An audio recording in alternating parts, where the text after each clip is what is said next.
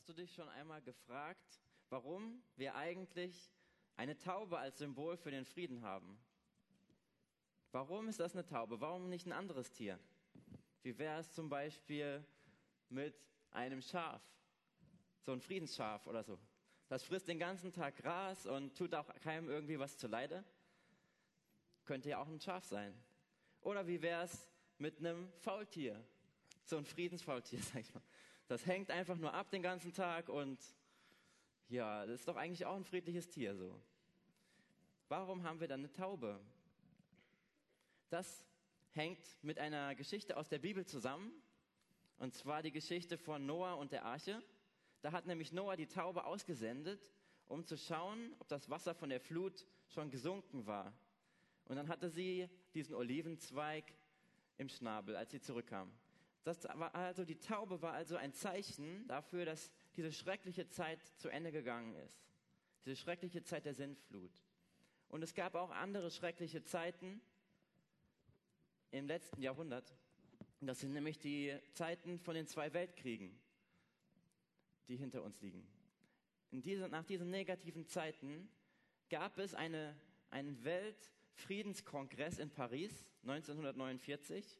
Und auf diesem Kongress hat dann der, der Maler Pablo Picasso ein Bild gezeichnet. Und das ist das Bild hier von der Taube mit dem, mit dem Olivenzweig im Schnabel. Und dadurch ist dieses Symbol eigentlich von der Taube als Friedenstaube weltberühmt geworden. Und so kommen wir dann auf unsere Friedenstaube. Eine perfekte Überleitung nun zum Thema von heute Abend. Frieden auf Erden. Wenn ich gleich den Bibeltext vorlese für heute aus Jakobus 4, dann denkst du dir vielleicht, ja, das passt eigentlich gar nicht zu Frieden. Was ich hier lese, das ist irgendwie Krieg und Streit. Aber was hat das mit Frieden zu tun? Und es stimmt, da sind wirklich viele Sachen in diesem Text drin, die sehr herausfordernd sind für uns. Aber ja, das Ziel von Jakobus ist, diesen Frieden zu bringen. Und deswegen habe ich dieses diese Predigt auch mit, dem, mit der Überschrift versehen, also Frieden auf Erden. Jakobus Ziel ist, dem Krieg Frieden entgegenzusetzen, der Feindschaft Freundschaft entgegenzusetzen und dem Stolz Demut entgegenzusetzen. Lasst uns den Text einmal lesen. Steht in Jakobus 4, Verse 1 bis 12. Woher kommen Kriege und woher Streitigkeiten unter euch? Nicht daher, aus euren Lüsten, die in euren Gliedern streiten? Ihr begehrt und habt nichts. Ihr tötet und neidet und könnt nichts erlangen. Ihr streitet und führt Krieg. Ihr habt nichts, weil ihr nicht bittet. Ihr bittet und empfangt nichts, weil ihr übel bittet, um es in euren Lüsten zu vergeuden. Ihr Ehebrecherinnen, wisst ihr nicht, dass die Freundschaft der Welt Feindschaft gegen Gott ist? Wer nun ein Freund der Welt sein will, erweist sich als Feind Gottes. Oder meint ihr, dass die Schrift umsonst rede? Eifersüchtig sehnt er sich nach dem Geist, den er in uns wohnen ließ. Vers 6. Er gibt aber desto größere Gnade. Deshalb spricht er, Gott widersteht den Hochmütigen, den Demütigen aber gibt er Gnade. Unterwerft euch nun Gott, widersteht aber dem Teufel, und er wird von euch fliehen. Naht euch Gott, und er wird sich euch nahen. Säubert die Hände, ihr Sünder, und reinigt die Herzen, ihr Wankelmütigen. Fühlt euer Elend und trauert und weint. Euer Lachen verwandle sich in Traurigkeit und eure Freude in Niedergeschlagenheit. Demütigt euch vor dem Herrn, und er wird euch erhöhen. Vers 11. Redet nicht schlecht übereinander, Brüder. Wer über seinen Bruder schlecht redet oder seinen Bruder richtet, redet schlecht über das Gesetz und richtet das Gesetz. Wenn du aber das Gesetz richtest, so bist du nicht ein Täter des Gesetzes, sondern ein Richter. Einer ist Gesetzgeber und Richter, der zu retten und zu verderben vermag. Du aber, wer bist du, der du den Nächsten richtest? Also wie wir sehen, ist das ein ziemlich herausfordernder Text für heute Abend. Und wenn ich mir einen Text ausgesucht hätte, um eine Predigt hier zu halten, hätte ich mir den nicht ausgesucht. Also der ist sehr herausfordernd und ich lade euch einfach mal ein, dass wir uns zusammen einfach diesem Text hier nähern. Ich habe den in vier Abschnitte eingeteilt. Die sehen wir jetzt hier auch eingeblendet. Das ist einmal Verse 1 bis 3, von innen nach außen. Der Egoismus führt zu Streit. Also unsere inneren Kämpfe führen zu äußeren Konflikten. Verse 4 und 5. Von der Welt zu Gott, wahre Freundschaft. Jakobus ruft uns dazu auf, Freunde mit Gott zu sein und nicht mit der Welt. Verse 6 bis 10. Von unten nach oben. Unterordnung führt zur Ehre. Jakobus zeigt uns, dass wenn wir uns selbst erhöhen, wir erniedrigt werden. Und wenn wir uns selbst erniedrigen, dann wird uns Gott zu seiner Zeit erhöhen. Verse 11 und 12, von oben nach unten, Gott ist Richter. Da geht es darum, dass wir uns nicht selbst erheben sollen, um Richter über andere zu sein, sondern wir sollen das Gott überlassen. Lasst uns nochmal den Zusammenhang anschauen, so ein bisschen, was bisher geschah in Jakobus, was schon anderen Predigten vorgekommen ist. Wir haben gehört, Jakobus ist einer der Brüder von Jesus. Wir haben gehört, dass er der Leiter der Gemeinde in Jerusalem war. Und im ersten Kapitel lesen wir auch, an wen er diesen Brief eigentlich schreibt. Er schreibt an die zwölf Stämme, die in der Zerstreuung sind. Das waren Juden, Christen, also Juden, die Christen geworden sind und die in einer schwierigen Situation gelebt haben, nämlich in einer Situation von Verfolgung. Denn ihre Eltern waren die ersten Christen und sie waren quasi die nächste Generation. Die Eltern waren vielleicht im Gefängnis. Vielleicht sind sie müssten sie sich verstecken, vielleicht wurden sie misshandelt, vielleicht wurden sie sogar umgebracht. Und in diese Situation schreibt Jakobus hinein. Sie waren in einer Minderheit und mussten sich in einer Gesellschaft behaupten, die einen ganz anderen Glauben vertrat.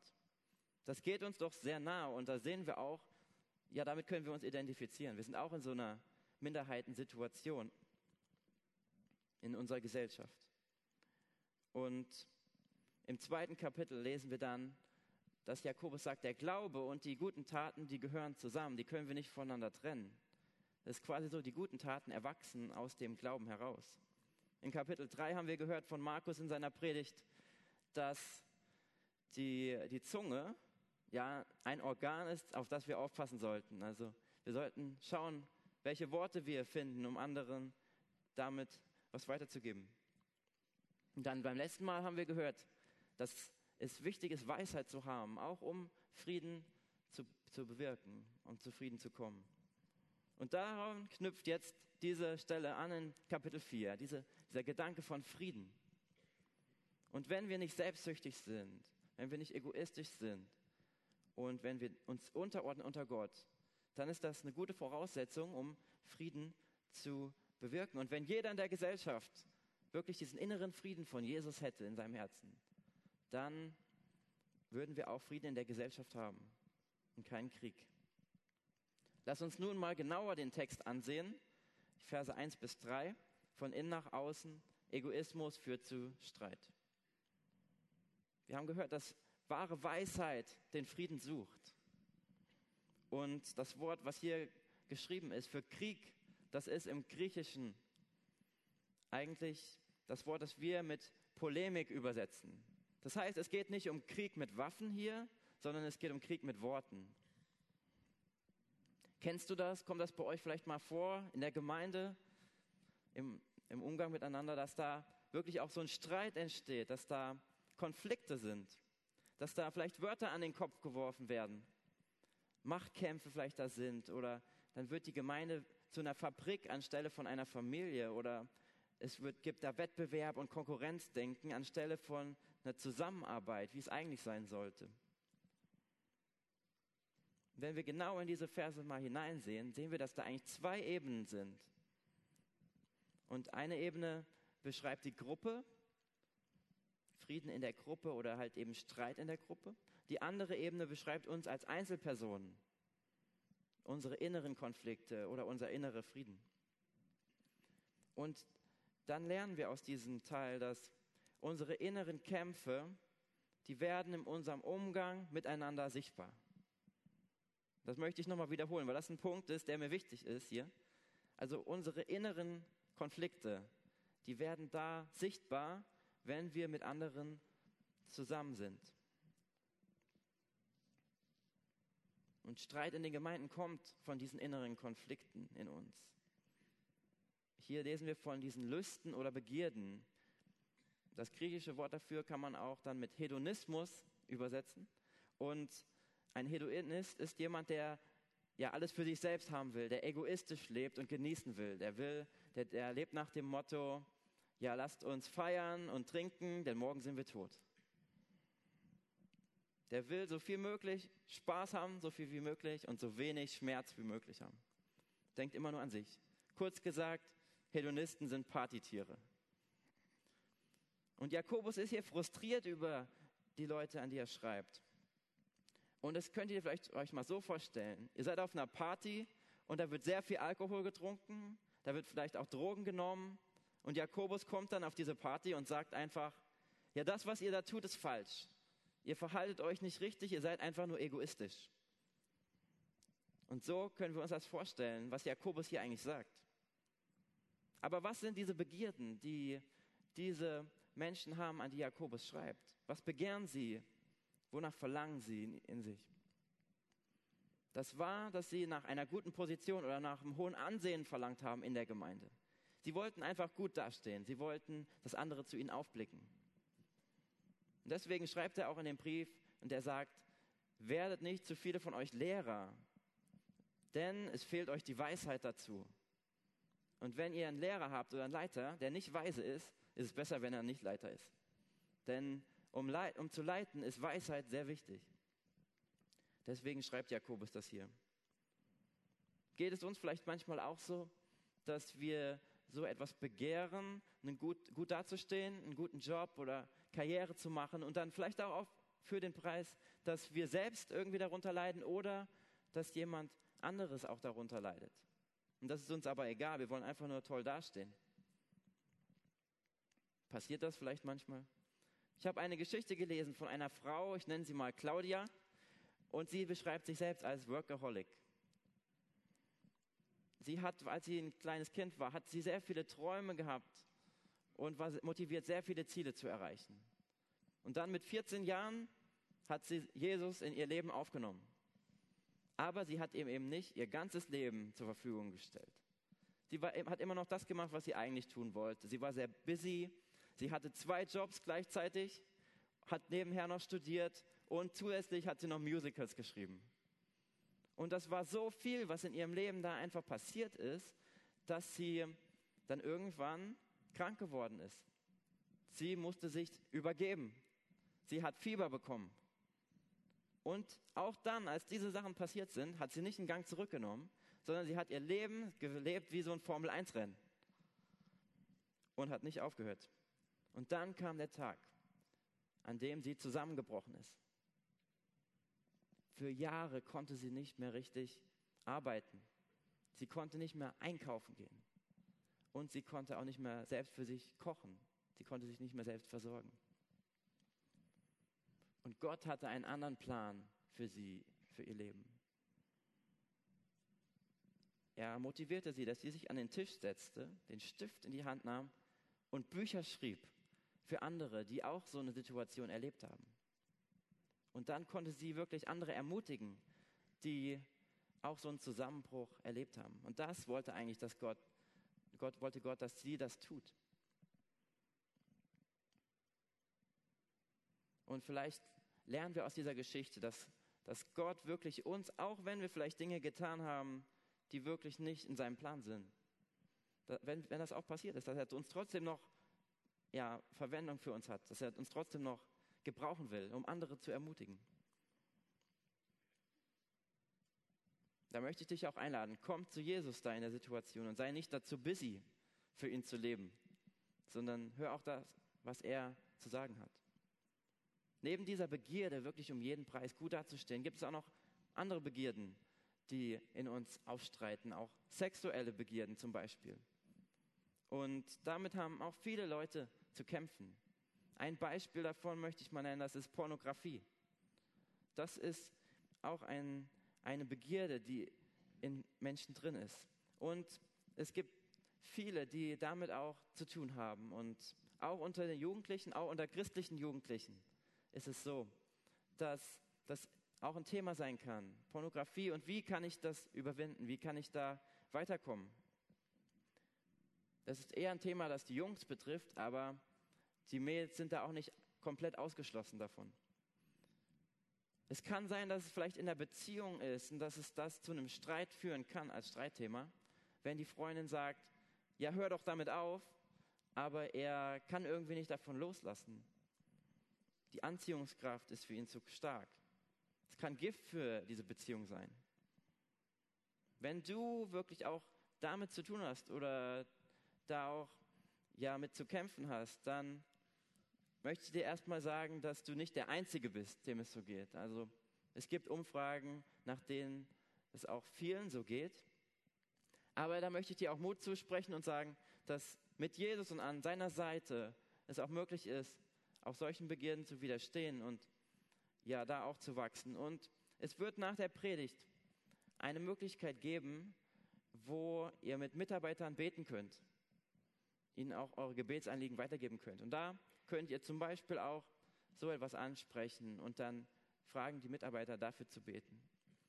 Neben so sexuellen Begierden, Verlangen, gibt es aber auch noch so eine andere Begierde und das ist so auf Dinge gerichtet.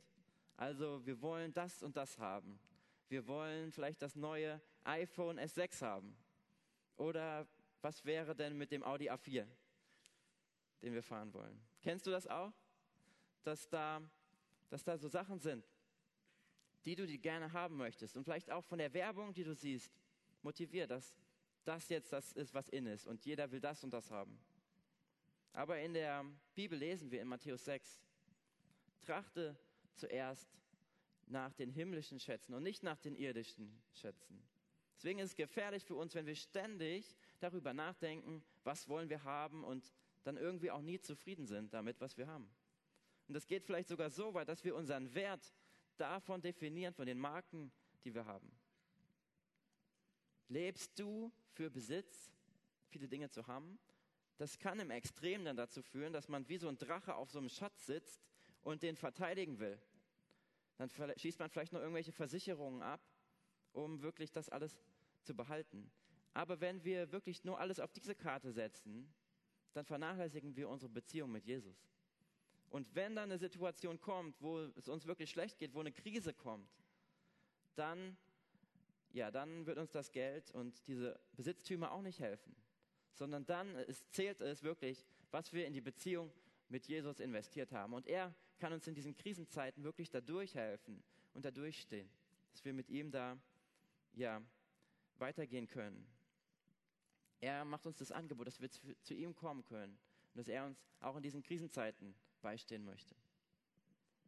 Ich habe ein Zitat herausgesucht von einem amerikanischen Prediger, der heißt John Piper. Das seht ihr jetzt gleich auch hier an der Leinwand. Und ich möchte das einmal vorlesen. Wenn wir von der Strafe für Sünde und von der Kraft der Sünde auf eine andere Art und Weise gerettet worden wären, eine friedliche Art, eine angenehme Art, eine leichte Art, so wäre das Leben als Christ keine so bluternste Angelegenheit. Aber mit einer blutigen Kreuzigung im Zentrum unseres Glaubens dürfen wir nicht verwundert sein, dass wenn wir es mit Sünde zu tun haben, die zu zerstören Jesus gestorben ist, wir einen sehr ernsten Konflikt vor uns haben. Kriegsführung. Wir lernen einfach aus diesem Zitat, dass wir Sünde ernst nehmen sollten. Dass wenn wir nicht so leben, wie Gott es will, das sollten wir nicht mitspielen, sondern wir sollten das angehen.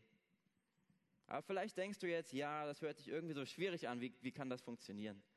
Dieser Anspruch ist irgendwie viel zu hoch. Wie kann ich das schaffen? Das ist auch nicht möglich aus unserer eigenen Kraft heraus. Das können wir nur schaffen mit Gottes Kraft, die in uns wirkt.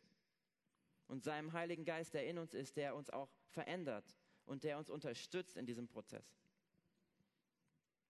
Er hilft uns, dass wir zum ersten Mal verstehen, dass überhaupt Sünde ein Problem ist.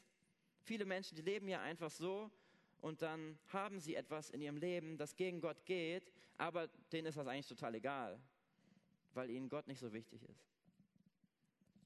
Und, zum, und dann ist erstmal der erste Schritt zu erkennen, das ist überhaupt ein Problem. Und dann der zweite Schritt, das ist, dass er uns auch helfen möchte, Dinge anzugehen, und uns da auch Unterstützung geben möchte. dass er uns die Kraft geben möchte, zu überwinden. Die Verse 4 und 5, da geht es von der Welt zu Gott, wahre Freundschaft. Die Verse, die jetzt kommen, das ist sozusagen so der Kern von dem Jakobusbrief. Das ist das Herz des Briefes sozusagen. Und da beginnt er schon mal mit so einer schockierenden Anschuldigung, sage ich mal. Er sagt, ihr Ehebrecherin. Das rüttelt so ein bisschen aus dem Schlaf. So normal ist man eine andere Anrede gewöhnt. Vielleicht so, ihr lieben Brüder. Aber jetzt hier, ihr Ehebrecherin. Das passt irgendwie nicht so ganz in das normale Konzept. Aber diese Anrede hat Jakobus gewählt. Und damit redet er nicht nur die Frauen an, die irgendwie sexuell untreu geworden sind, sondern das geht hier mehr allgemein um, die, um den ja, Verstoß gegenüber den Geboten Gottes. Das ist gemeint. Und es ist auch nicht nur auf Frauen gerichtet, sondern es ist auch auf die Jungs gerichtet. Denn im Alten Testament war es so, dass die Propheten wirklich die Beziehung zwischen Gott und seinem Volk Israel auch als so eine Ehe beschrieben haben. Das heißt, das Volk Israel, bestehend aus Männern und Frauen, wurde dann quasi als Ehefrau Gottes bezeichnet. Und deswegen sind hier auch die Jungs angesprochen. Dann fragen wir uns, wenn wir diese Verse lesen, haben wir es uns eigentlich zu gemütlich gemacht in, in unserer Welt? Haben wir uns in unserer Komfortzone vielleicht versteckt? Sitzen wir da auf der Couch täglich die ganze Zeit herum, essen Chips, gucken Fernsehen, die ganze Zeit. Und das ist so unser, unser Lebensinhalt.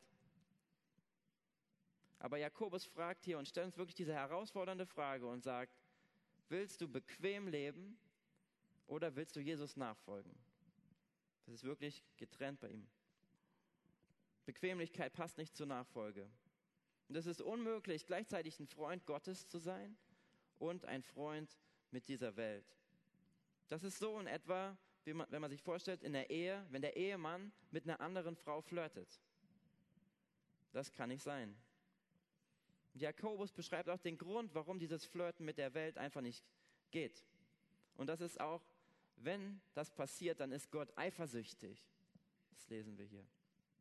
Es ist wie ein Ehemann, der sich auch nach der Treue seiner Ehefrau sehnt, der nach der ungeteilten Liebe sich ausrichtet. Treue ist wichtig in der Nachfolge.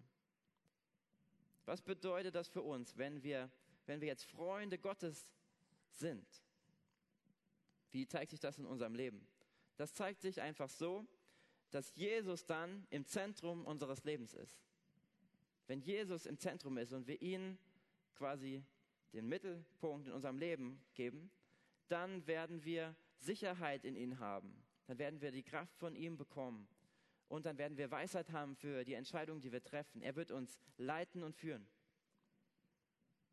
Dann stehen wir quasi auf dem Fels Jesus und der ist unzerstörbar. Das ist so, wie wenn man sein Haus auf Stein baut. Wenn der Sturm kommt, dann bleibt es stehen. Aber wenn du dein Haus auf Sand baust, das ist quasi etwas anderes als Jesus, dann wird das Haus im Sturm nicht bestehen. In Jesus haben wir diese Sicherheit, denn er ist derselbe gestern, heute und in Ewigkeit und deswegen ist er auch unveränderlich. Der Heilige Geist wirkt auch in uns und das, er hilft uns dabei, auch weise Entscheidungen zu treffen. Er hilft uns, ja, das Ziel in unserem Leben zu erreichen. Verse 6 bis 10. Von unten nach oben. Unterordnung führt zur Ehre. Da lesen wir, dass Gott den Hochmütigen widersteht. Und er verlangt völlige Treue von uns. Es ist wie so ein verzehrendes Feuer. Er ist auch gnädig, das wissen wir. Und er gibt uns das, was wir brauchen, um wirklich diesen perfekten Maßstab, den er da setzt, erfüllen zu können. Das möchte ich mal mit einer Geschichte vielleicht ein bisschen illustrieren. Und zwar habe ich in Belgien auch studiert und dort in der Zeit habe ich im Garten gearbeitet bei einer Frau, die hieß Frau Kammermann. Und dort war es so, dass diese Frau wirklich einen sehr hohen Anspruch hatte. Alles, was im Garten gemacht wurde, sollte zu 100 Prozent sein. Ja? Also wenn, ich, wenn der Gärtner gekommen ist, die Hecke geschnitten hat, dann sollte ich diesen Verschnitt da so schnell wie möglich einsammeln, dass der auch noch das mitbekommen hat, wenn er wieder gefahren ist. Aber das musste sehr schnell passieren. Und dann hatte sie auch den Anspruch, als ich den Carport angestrichen habe, dass wirklich jedes einzelne Stück irgendwie sehr gut angestrichen ist. Sie hatte sehr hohe Ansprüche und ich selbst konnte das nicht erfüllen. Es war einfach zu viel. Und dann war es so, dass sie zwar diese Ansprüche hatte, aber auch noch dabei war und mir geholfen hat, diese Ansprüche zu erfüllen. Das heißt, sie hat sich da auch hingesetzt mit mir und hat das aufgesammelt, damit es schnell genug ging.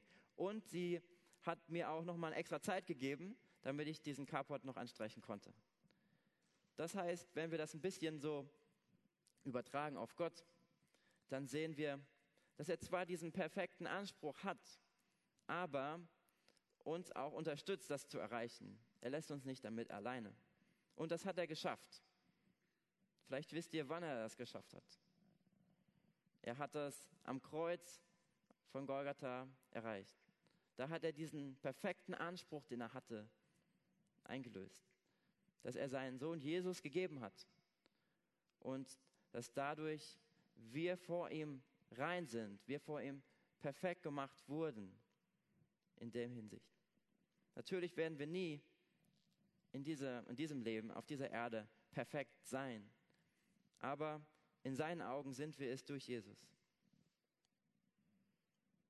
Wir müssen aber demütig sein und uns ihm unterordnen, jeder als Autorität in unserem Leben anerkennen, damit er uns gnädig ist und ihm uns dankbar auch unterordnen. Und das ist eben ein Unterschied, dass wir uns nicht dem Teufel unterordnen, so wie es Jesus auch angeboten wurde in der Versuchung in der Wüste, sondern dass wir uns Jesus unterordnen. Es ist ja so, wenn wir dem Teufel widerstehen, dann wird er von uns fliehen. Und das können wir tun, indem wir auch Gott näher kommen, indem wir näher an Gott dran sind. Wie können wir denn das tun? Wie können wir näher zu Gott kommen? Was gibt es da für Möglichkeiten? Eine Möglichkeit ist zum Beispiel durch Lobpreis. Im Lobpreis können wir Gott erfahren. Oder im Gebet. Das sind so Sachen, wo wir unsere Beziehung zu Gott ausdrücken. Eine andere Möglichkeit ist auch in Sündenbekenntnis. Dadurch fliehen wir auch nochmal vom Teufel, dass wir unsere Sünden einander bekennen und das weitergeben, was wir einfach falsch gemacht haben. Jakobus benutzt hier dieses Wort wankelmütige oder doppelt beseelte, so ein bisschen komisches Wort.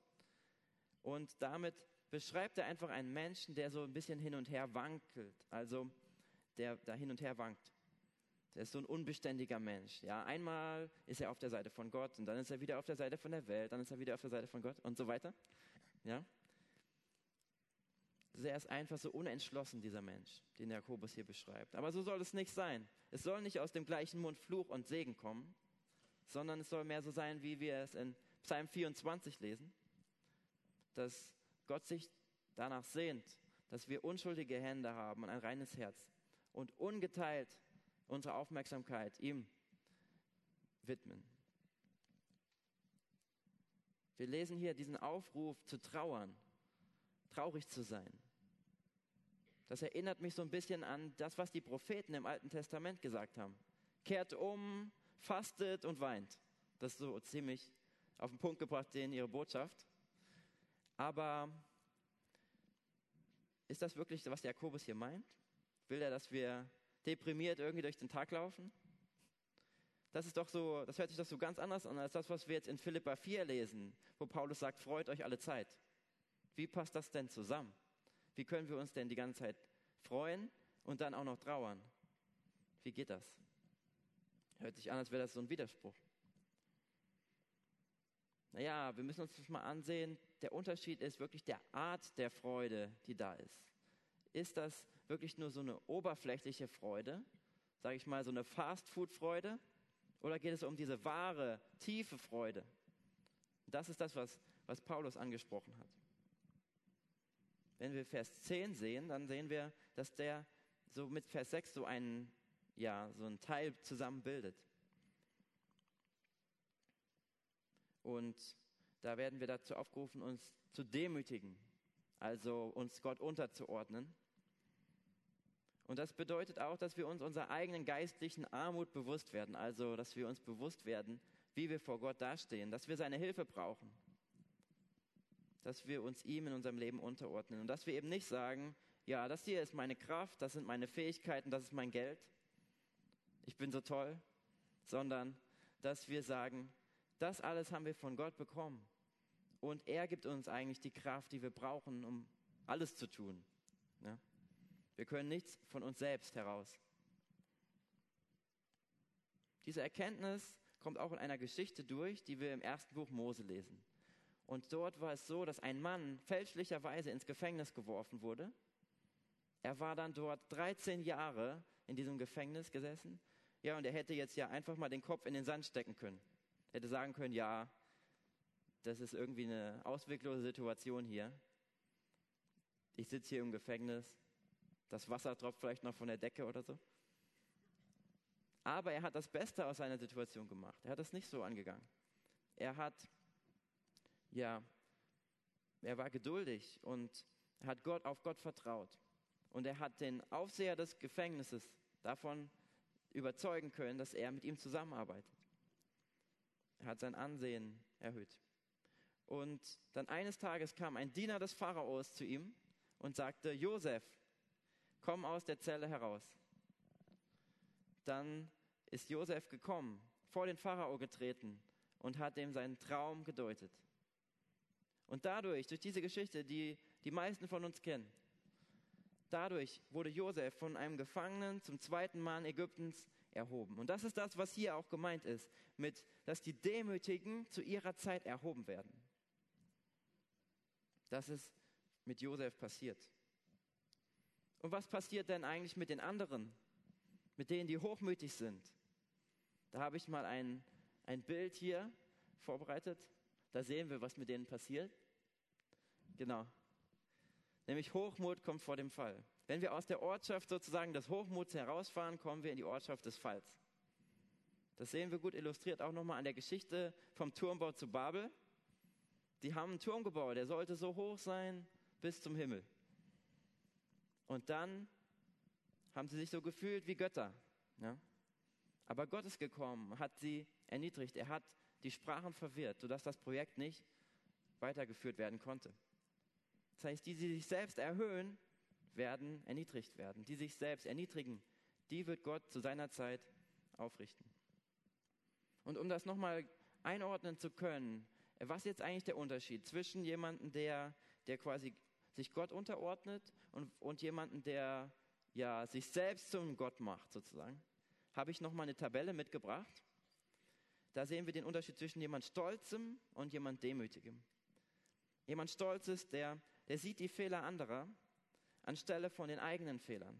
Der Demütige sieht die eigenen Anfechtungen anstelle von den Fehlern anderer.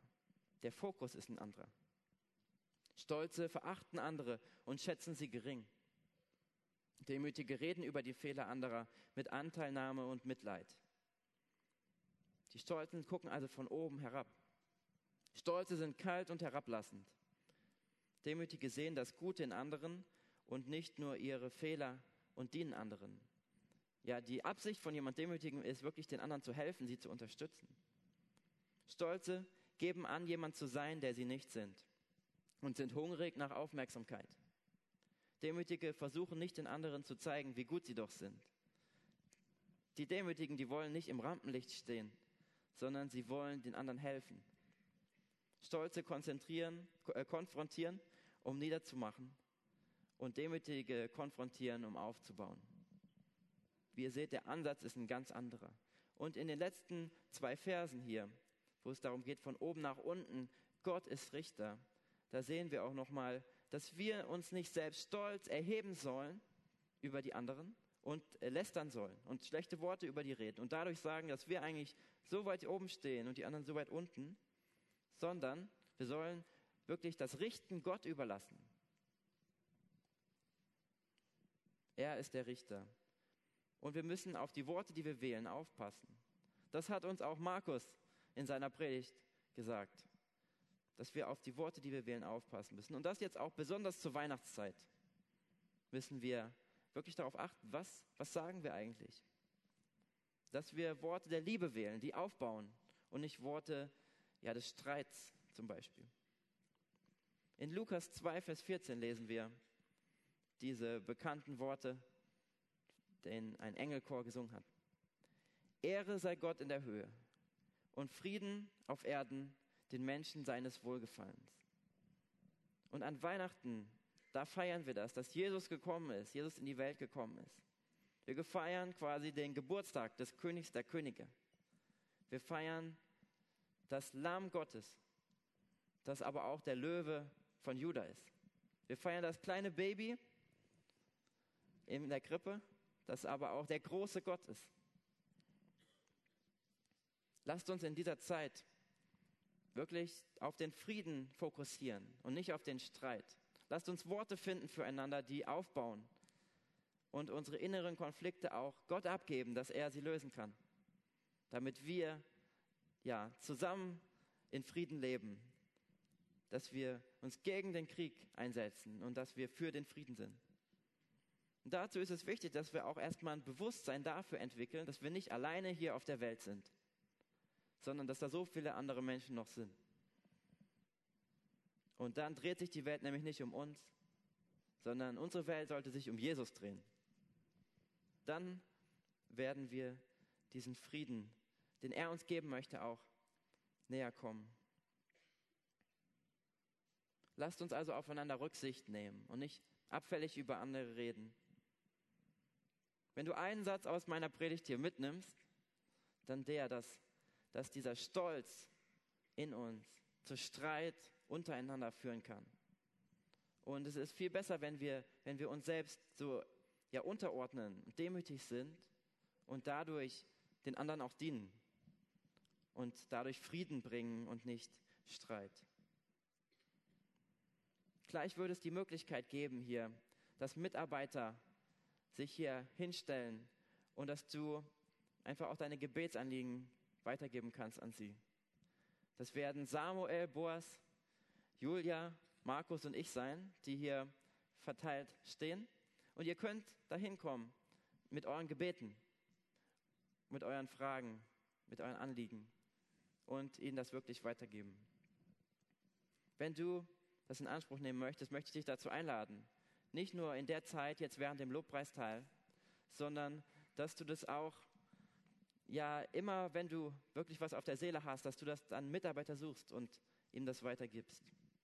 Oder das einfach mit Gott besprichst, was dir wichtig ist. So, lasst uns jetzt noch zum Ende von der Predigt noch ein Gebet sprechen.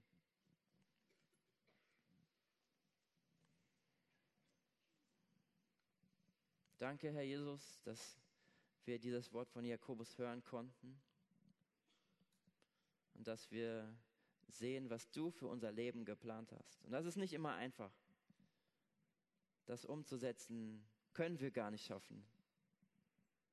Aber wir wissen, dass du da bist mit deiner verändernden Kraft. Und wir wissen, dass dein Heiliger Geist in uns Dinge bewirken kann, die wir vielleicht gar nicht glauben. Veränderungen bewirken kann, die wir vielleicht nicht sehen. Aber dass du uns doch aufrichten kannst und dass du einen Unterschied machen kannst in unserem Leben. Und ich danke dir dafür, dass wir in dir Frieden haben dürfen und dass wir nicht Streit haben müssen. Ich bete jetzt besonders für die Weihnachtszeit und ja, für das, was da kommt in den nächsten Tagen. Sei du da, sei du in unseren Familien, dass wir in Frieden miteinander leben. Gib uns da die rechten Worte in unseren Mund dass wir einander ermutigen, in Liebe reden und uns unterordnen und nicht egoistisch sind. Dein Wort will uns verändern, Herr, und ich danke dir dafür. Ich bete, dass du wirklich in uns diese Schritte gehst, die nötig sind, um nach deinem Willen zu leben. Wir preisen dich, Herr Jesus. Und bitte hilf uns doch, ja, das wirklich auch zu leben, was du möchtest, dass wir verändern. Dir sei die Ehre.